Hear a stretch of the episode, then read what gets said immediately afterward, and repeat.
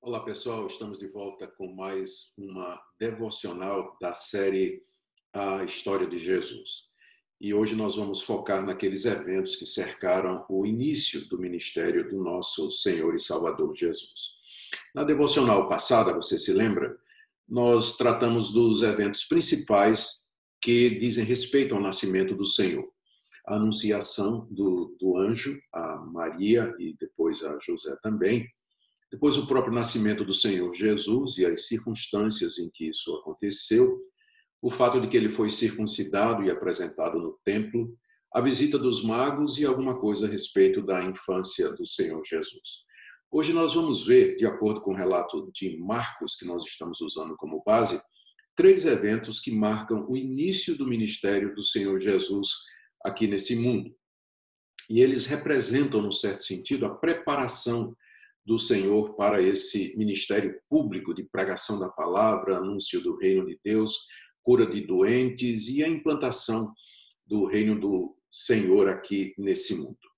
Então, nós vamos ver o surgimento de João Batista, o precursor de Jesus, o batismo de Jesus e a sua tentação no deserto. Três eventos que estão ou, ou que marcam o início do ministério do Senhor Jesus. Vamos começar com o precursor do Senhor Jesus, aquele que veio antes dele preparando o caminho, que é João Batista. Deixe-me ler aqui Marcos capítulo 1, a partir do verso 1.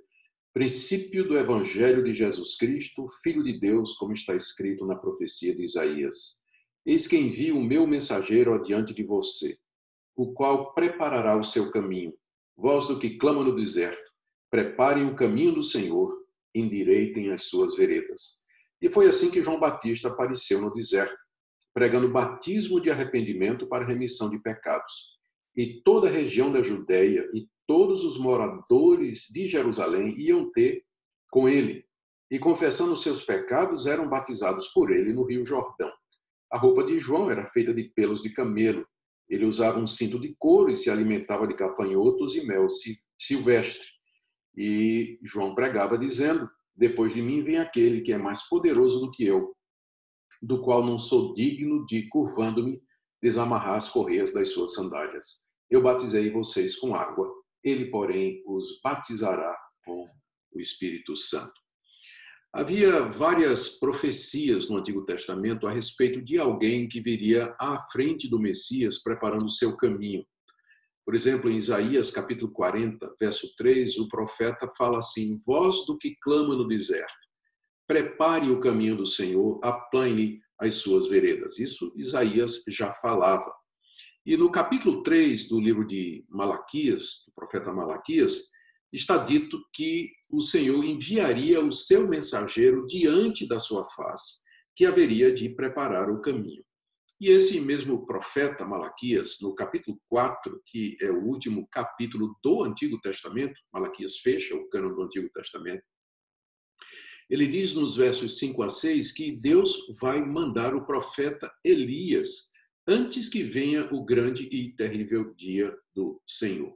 Todas essas profecias, a profecia de Isaías e as duas de Malaquias, se referiam a João Batista, que Deus haveria de levantar como precursor, aquele que vai na frente, preparando o caminho do Filho de Deus.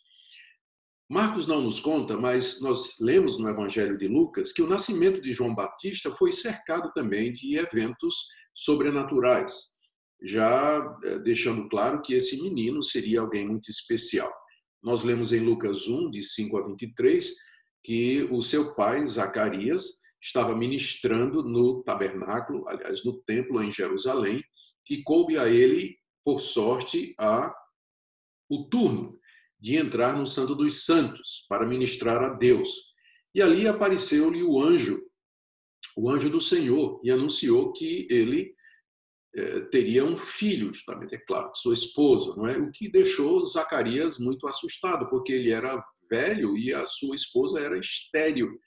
E ele duvidou, expressou essa dúvida, essa incredulidade diante do anúncio do anjo. E como resultado, o anjo disse que iria ficar mudo até o nascimento do menino, porque ele não creu, como Maria tinha crido, é? ou haveria de crer mais adiante, na mesma profecia do nascimento do Senhor Jesus Cristo. E depois, então, Isabel, a esposa dele, engravidou e ela deu à luz a um filho. E quando o menino nasceu, todo mundo queria saber qual era o nome dele. E então Zacarias pega uma plaquinha e escreve o nome dele, vai ser João, e aí a sua língua se desata e ele volta a falar. E todo mundo ficava perguntando quem seria aquele menino, né, cujo nascimento foi cercado por todo, todos esses fatos sobrenaturais.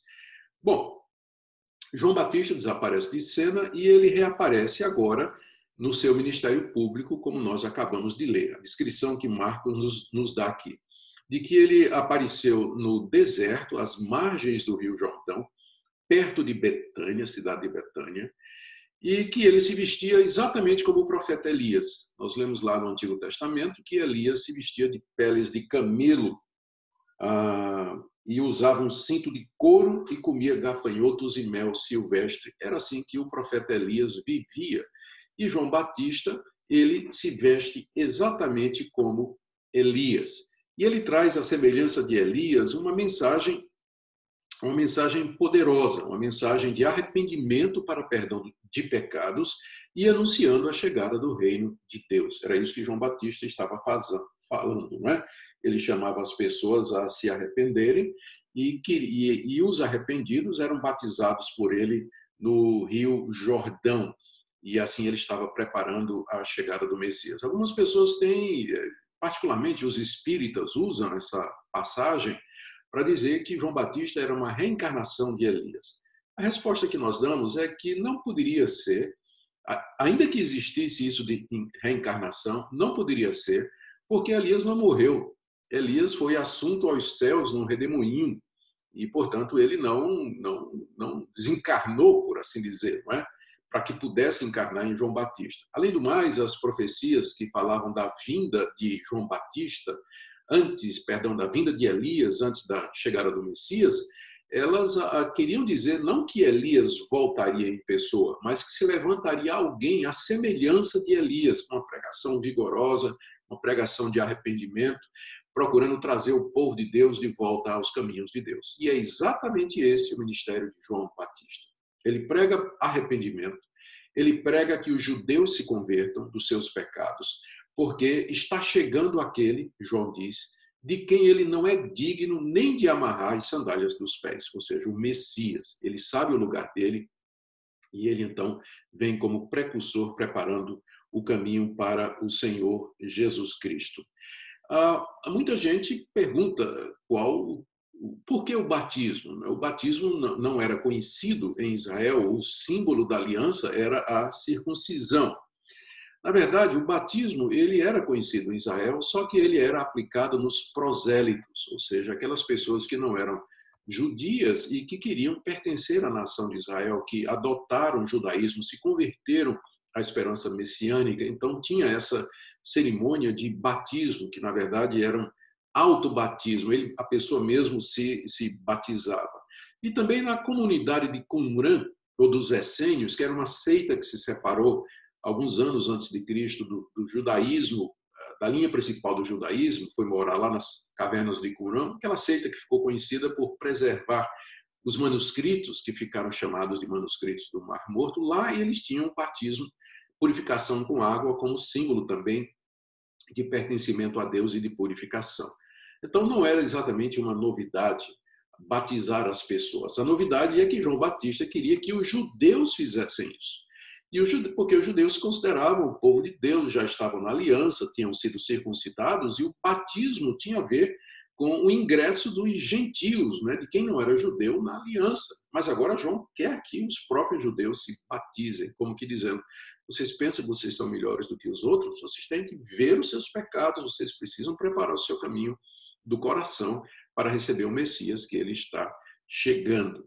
Uh, também a gente não tem informações suficientes para decidir se o batismo que João fazia era por imersão ou por aspersão. Existem evidências para os dois lados, e eu creio que no momento não é o que nos interessa. O que interessa era que João queria que todas as pessoas que ouvissem a sua pregação manifestassem o arrependimento mediante o batismo no Rio Jordão.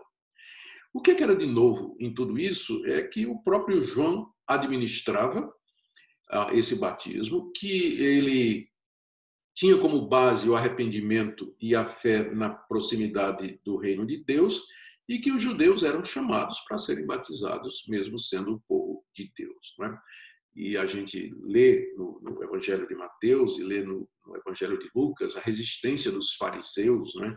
a isso, e também várias pessoas perguntando né, o que é que elas tinham que fazer, soldados perguntando, publicanos perguntando, e João dizendo: façam obras de arrependimento para que vocês sejam batizados.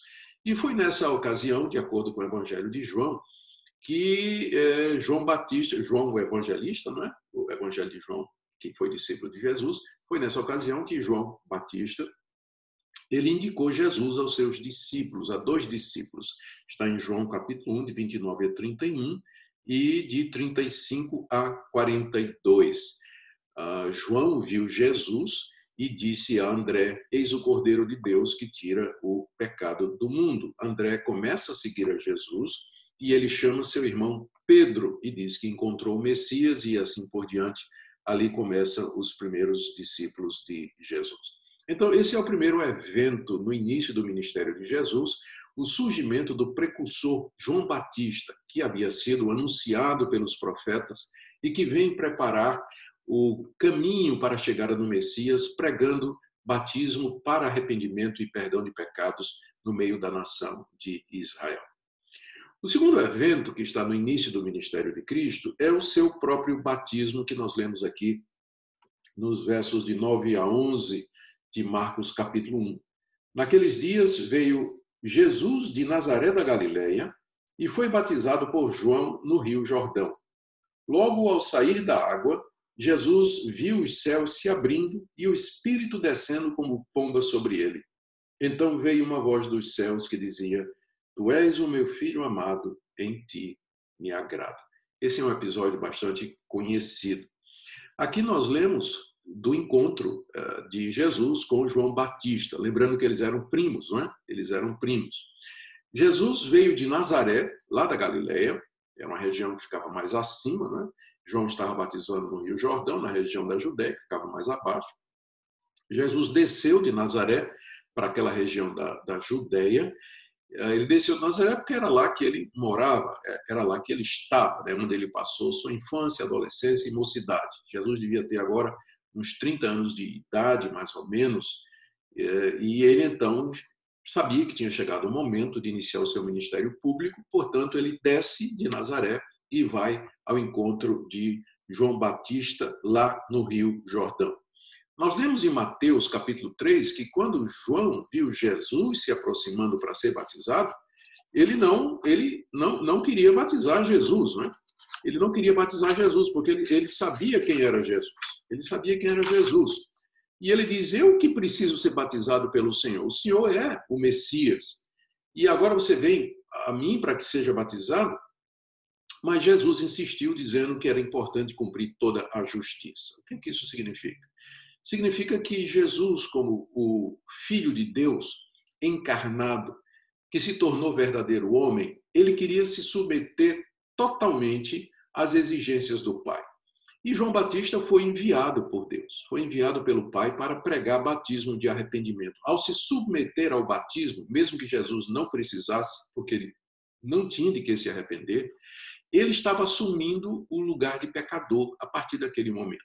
Ele, como nosso representante, se deixou batizar por João Batista. Ele queria cumprir toda a lei. Ele veio para obedecer à lei de Deus. E, finalmente, João concorda e batiza Jesus ali no Rio Jordão.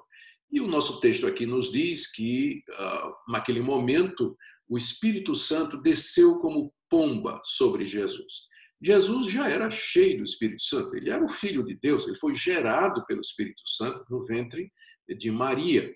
Mas ali o Espírito Santo vem sobre ele para ungí-lo, para capacitá-lo para o ministério que ele haveria de iniciar agora. Jesus agora iria começar o seu ministério.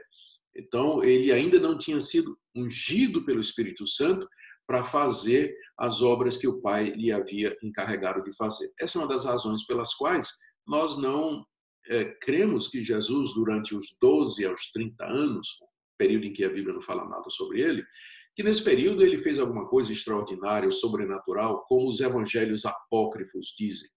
Porque é somente a partir do momento em que o Espírito de Deus vem sobre ele para ungí-lo para o ministério, é que Jesus, então, dotado com esses poderes extraordinários, ele faz sinais e prodígios, maravilhas e começa a anunciar a palavra de Deus. Então, depois que Jesus, quando Jesus estava sendo batizado, o Espírito de Deus vem sobre ele para capacitá-lo para o ministério que ele haveria de iniciar ali. Ele já tinha o Espírito Santo, cheio do Espírito Santo, mas agora vem a capacitação com poder para a realização da vontade do Pai. E ao mesmo tempo ouviu-se uma voz do céu, a voz de Deus Pai, dizendo: Este é o meu filho amado. Tu és o meu filho amado, em ti eu me agrado. Isso aqui é uma citação do Antigo Testamento, uma citação do livro dos Salmos, em que o pai fala ao filho, não é? O pai fala ao filho de como se agrada nele. E agora você percebe naquele momento a Trindade completamente representada. A voz do Pai, o Espírito Santo descendo sobre o Filho. As três pessoas da Trindade ali representadas com clareza, mostrando como elas são distintas, mas ao mesmo tempo um único Deus. É um mistério, é um dos mistérios mais profundos da fé cristã, esse mistério aqui. Deus Pai, Deus Filho e Deus Espírito Santo, naquele momento, expressando ao mundo que Jesus de Nazaré, de fato, era o Messias, o Filho de Deus, que veio aqui para nos redimir.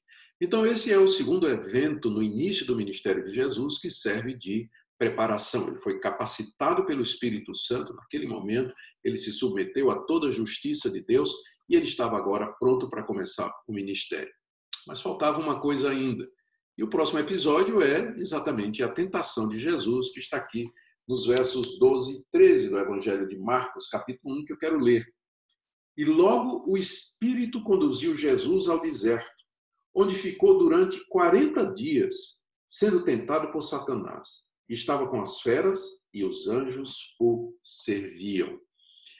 Ah, aqui, Jesus nos diz um texto, depois, imediatamente depois de ser batizado, ele foi levado pelo Espírito Santo para o deserto. A expressão grega é muito forte aqui, né? quando diz que o Espírito conduziu, é, é quase que impeliu, né? forçou Jesus para o deserto, com o propósito dele ser tentado, com o objetivo dele ser tentado. Marcos apenas diz que Jesus foi tentado pelo diabo durante 40 dias, onde ele, nós sabemos pelo Evangelho de Mateus e de Lucas, ele não comeu nada, não bebeu nada, ele estava jejuando ali e sendo atacado pelo diabo com diversas tentações. Mateus e Lucas registram três das principais tentações pelas quais Jesus passou ali. Primeiro, o diabo, vendo a uma certa altura que Jesus estava com fome, ao final de 40 dias de jejum, ele diz que Jesus poderia usar o seu poder recém-adquirido, com a fina do Espírito Santo sobre ele, ele podia transformar as pedras que havia ali em pães para satisfazer a sua fome. O que Jesus negou, ele não usaria o seu poder de maneira leviana e de maneira egoísta, e ele negou apelando para o texto da Escritura, lá do, da, da lei, que dizia que nem só de pão o homem vai viver, mas sim de toda palavra que procede da boca de Deus. A segunda tentação, na segunda tentação, Satanás o leva até o pináculo do templo, o local mais alto do templo, e pede para ele pular de lá. Se o jogo é citar a Bíblia, Satanás também conhece a Bíblia e cita um salmo onde diz que Deus ah, manda os seus anjos para sustentar o seu justo, de maneira que ele não tropece em pedra alguma. Então, Satanás diz: olha, está escrito também né, que Deus manda os seus anjos para sustentar os que são seus. Então, pula aí do, do alto do templo para que Deus, então, eh, para que fique claro que você é o filho de Deus, né, que Deus vai mandar os anjos para eh, te sustentar. E Jesus responde é, dizendo a Satanás: está escrito também, não tentarás o Senhor teu Deus. Desafiar a lei da gravidade, que foi colocada por Deus como uma das leis que rege o mundo físico, seria tentar a Deus, seria provocar a Deus. E Jesus sabia disso muito bem. Ele não haveria de provocar o Pai com aquela tolice. E a terceira tentação, Satanás mostra a Jesus de relance todos os reinos do mundo e diz assim: tudo isso aqui é meu. É, na verdade, tudo é de Deus, mas Deus, por causa do pecado do homem lá no jardim, havia permitido que Satanás dominasse, exercesse domínio sobre a humanidade e sobre os reinos desse mundo. Satanás disse: Olha, eh, Jesus, eu te darei toda essa autoridade, todo esse poder, se você se ajoelhar e me adorar. Que sempre foi aquilo que o diabo queria, ser adorado. E Jesus então diz: Sai, Satanás, porque está escrito: Ao Senhor teu Deus adorarás e somente a ele servirás. Jesus então resistiu, resistiu firmemente às três tentativas do diabo de fazê-lo pecar, de fazê-lo desviar-se dos caminhos de Deus. E aí então Jesus dá início ao seu ministério. Está aí do verso 14 e 15, dizendo: Depois de João ter sido preso, Jesus foi para Galiléia pregando o evangelho de Deus. E ele dizia: O tempo está cumprido e o reino de Deus está próximo. Arrependam-se e creiam no evangelho. Jesus, eh, depois de vencida as tentações, o texto de Mateus e Lucas dizem que o diabo se afastou dele por um tempo, o diabo não conseguiu levar o Senhor Jesus a pecar, mas o Senhor Jesus ainda aguardou um momento até que João Batista fosse preso. Nós conhecemos a história que fica para uma outra ocasião. E só então ele inicia seu ministério pregando na Galileia. E a mensagem de Jesus é que o tempo está cumprido, ou seja, chegou o momento de cumprir-se, chegou o tempo de cumprir-se as profecias a respeito da chegada do Messias e do reino de Deus. O reino de Deus está próximo, está tão próximo que as pessoas podem entrar nele mediante o arrependimento e fé, que é o que Jesus diz: arrependei-vos e creiam no Evangelho. A palavra Evangelho significa boa notícia. E qual era a boa notícia? Que o reino chegou, que o Messias chegou e que agora Deus estava oferecendo plena e completa salvação a todos mediante arrependimento e fé em Jesus Cristo. E diz aqui o texto que Jesus percorria todas as vilas da Galileia, ele volta lá para Galileia, e aonde ele chegava, aonde ele passava, ele conclamava as pessoas a se arrependerem e crerem nele, porque o reino de Deus havia chegado. E é aí que ele realiza o seu primeiro milagre, que está registrado somente no Evangelho de João, capítulo 2, de 1 a 12, que é transformar água em vinho, num casamento a que ele compareceu na cidade de Caná da Galileia. Foi o primeiro milagre de Jesus, milagre extraordinário, não é? Naquela festa de casamento. Diz lá que os discípulos viram a sua glória, essa altura ele já estava cercado de vários discípulos, os discípulos viram a sua glória e creram nele. Queridos, o que é que esses eventos representam? A chegada de João Batista, o batismo de Jesus, a sua tentação. E o que é que, o que, é, por que Jesus teve que passar por tudo isso?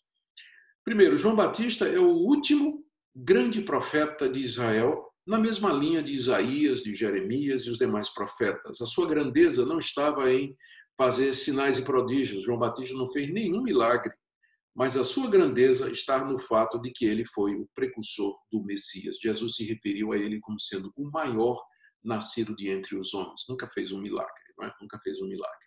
Mas a grandeza dele estava no fato de que ele anunciou, anunciava a chegada do Messias. E o seu ministério era o cumprimento daquelas palavras dos profetas que diziam que Jesus haveria de vir, que o Filho de Deus haveria de vir, mostrando assim que Jesus de fato era o Filho de Deus.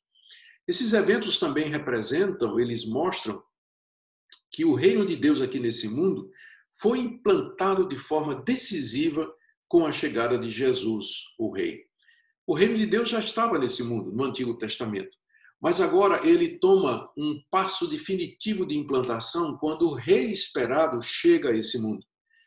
Jesus nasce, ele encarna, Filho de Deus encarna, ele nasce, ele cresce como uma pessoa normal, Aos 30 anos, ele é ungido pelo Espírito Santo, se submete ao batismo, o precursor anunciado cumpre o seu ministério, ele vence Satanás no deserto, suportando as suas tentações, e ele agora começa a anunciar a chegada do reino de Deus. Ou seja, é no, na encarnação e no ministério do Senhor Jesus que o, a fase final de implementação do reino de Deus inicia-se aqui nesse mundo. Também esses eventos que nós mencionamos, a chegada de João Batista, o batismo de Jesus e sua tentação, eles mostram como Cristo se submeteu voluntariamente à vontade de Deus. Ele já tinha sido circuncidado, a gente viu isso, ele foi apresentado no templo segundo a lei dos judeus. Aos 12 anos ele foi ao templo segundo a lei dos judeus e agora ele toma o lugar do pecador, sendo batizado, ainda que não tendo pecado, ali no Rio Jordão e a sua plena humanidade e sua plena divindade são confirmados ali no batismo pela voz do Pai que vem do céu e do Espírito Santo sob a forma de pomba descendo sobre ele. E a última lição que eu queria tirar desses eventos é essa: que Cristo é o segundo Adão. Ele é o representante do povo de Deus. A semelhança de Adão, Cristo foi tentado, mas a diferença de Adão é que Cristo não caiu na tentação, mas ele venceu Satanás ali no deserto e finalmente haveria de triunfar sobre ele na cruz do Calvário. Foi por isso que Cristo teve que ser tentado para poder fazer certo aquilo que Adão fez errado. Assim como em Adão nós caímos e a morte entrou no mundo, agora no segundo Adão, que venceu o diabo, nós podemos ter o perdão de pecados e entrar no novo céu e na nova terra, onde habita a justiça. Eu creio que, eu espero que você que está nos acompanhando já seja um crente em Jesus Cristo. Que você de coração creia que Jesus de Nazaré é o Filho de Deus. Que ele esteve aqui nesse mundo, andou entre nós, pisou na nossa terra, respirou o nosso ar, bebeu da nossa água, se tornou parte da nossa raça, se humilhou, foi batizado no Rio Jordão e ungido pelo Pai para realizar esse ministério de sinais, prodígios e pregar a palavra de Deus, mas especialmente para morrer na cruz, dar a sua vida pelos seus e finalmente triunfar da morte, ressuscitando dos mortos. O Senhor Jesus Cristo vive, ele está sentado à direita do Pai, onde ele governa o mundo e está chamando os seus através da pregação da palavra. Aguardemos agora em fé a chegada definitiva do reino de Deus, quando o mesmo Jesus, que um dia subiu aos céus, há dois mil anos atrás, haverá de voltar em glória para se reunir com seu povo, julgar o mundo e trazer o novo céu e a nova terra, onde finalmente nós viveremos em paz. Que Deus abençoe, que essa devocional seja usada por Deus para falar o seu coração. Até a próxima devocional.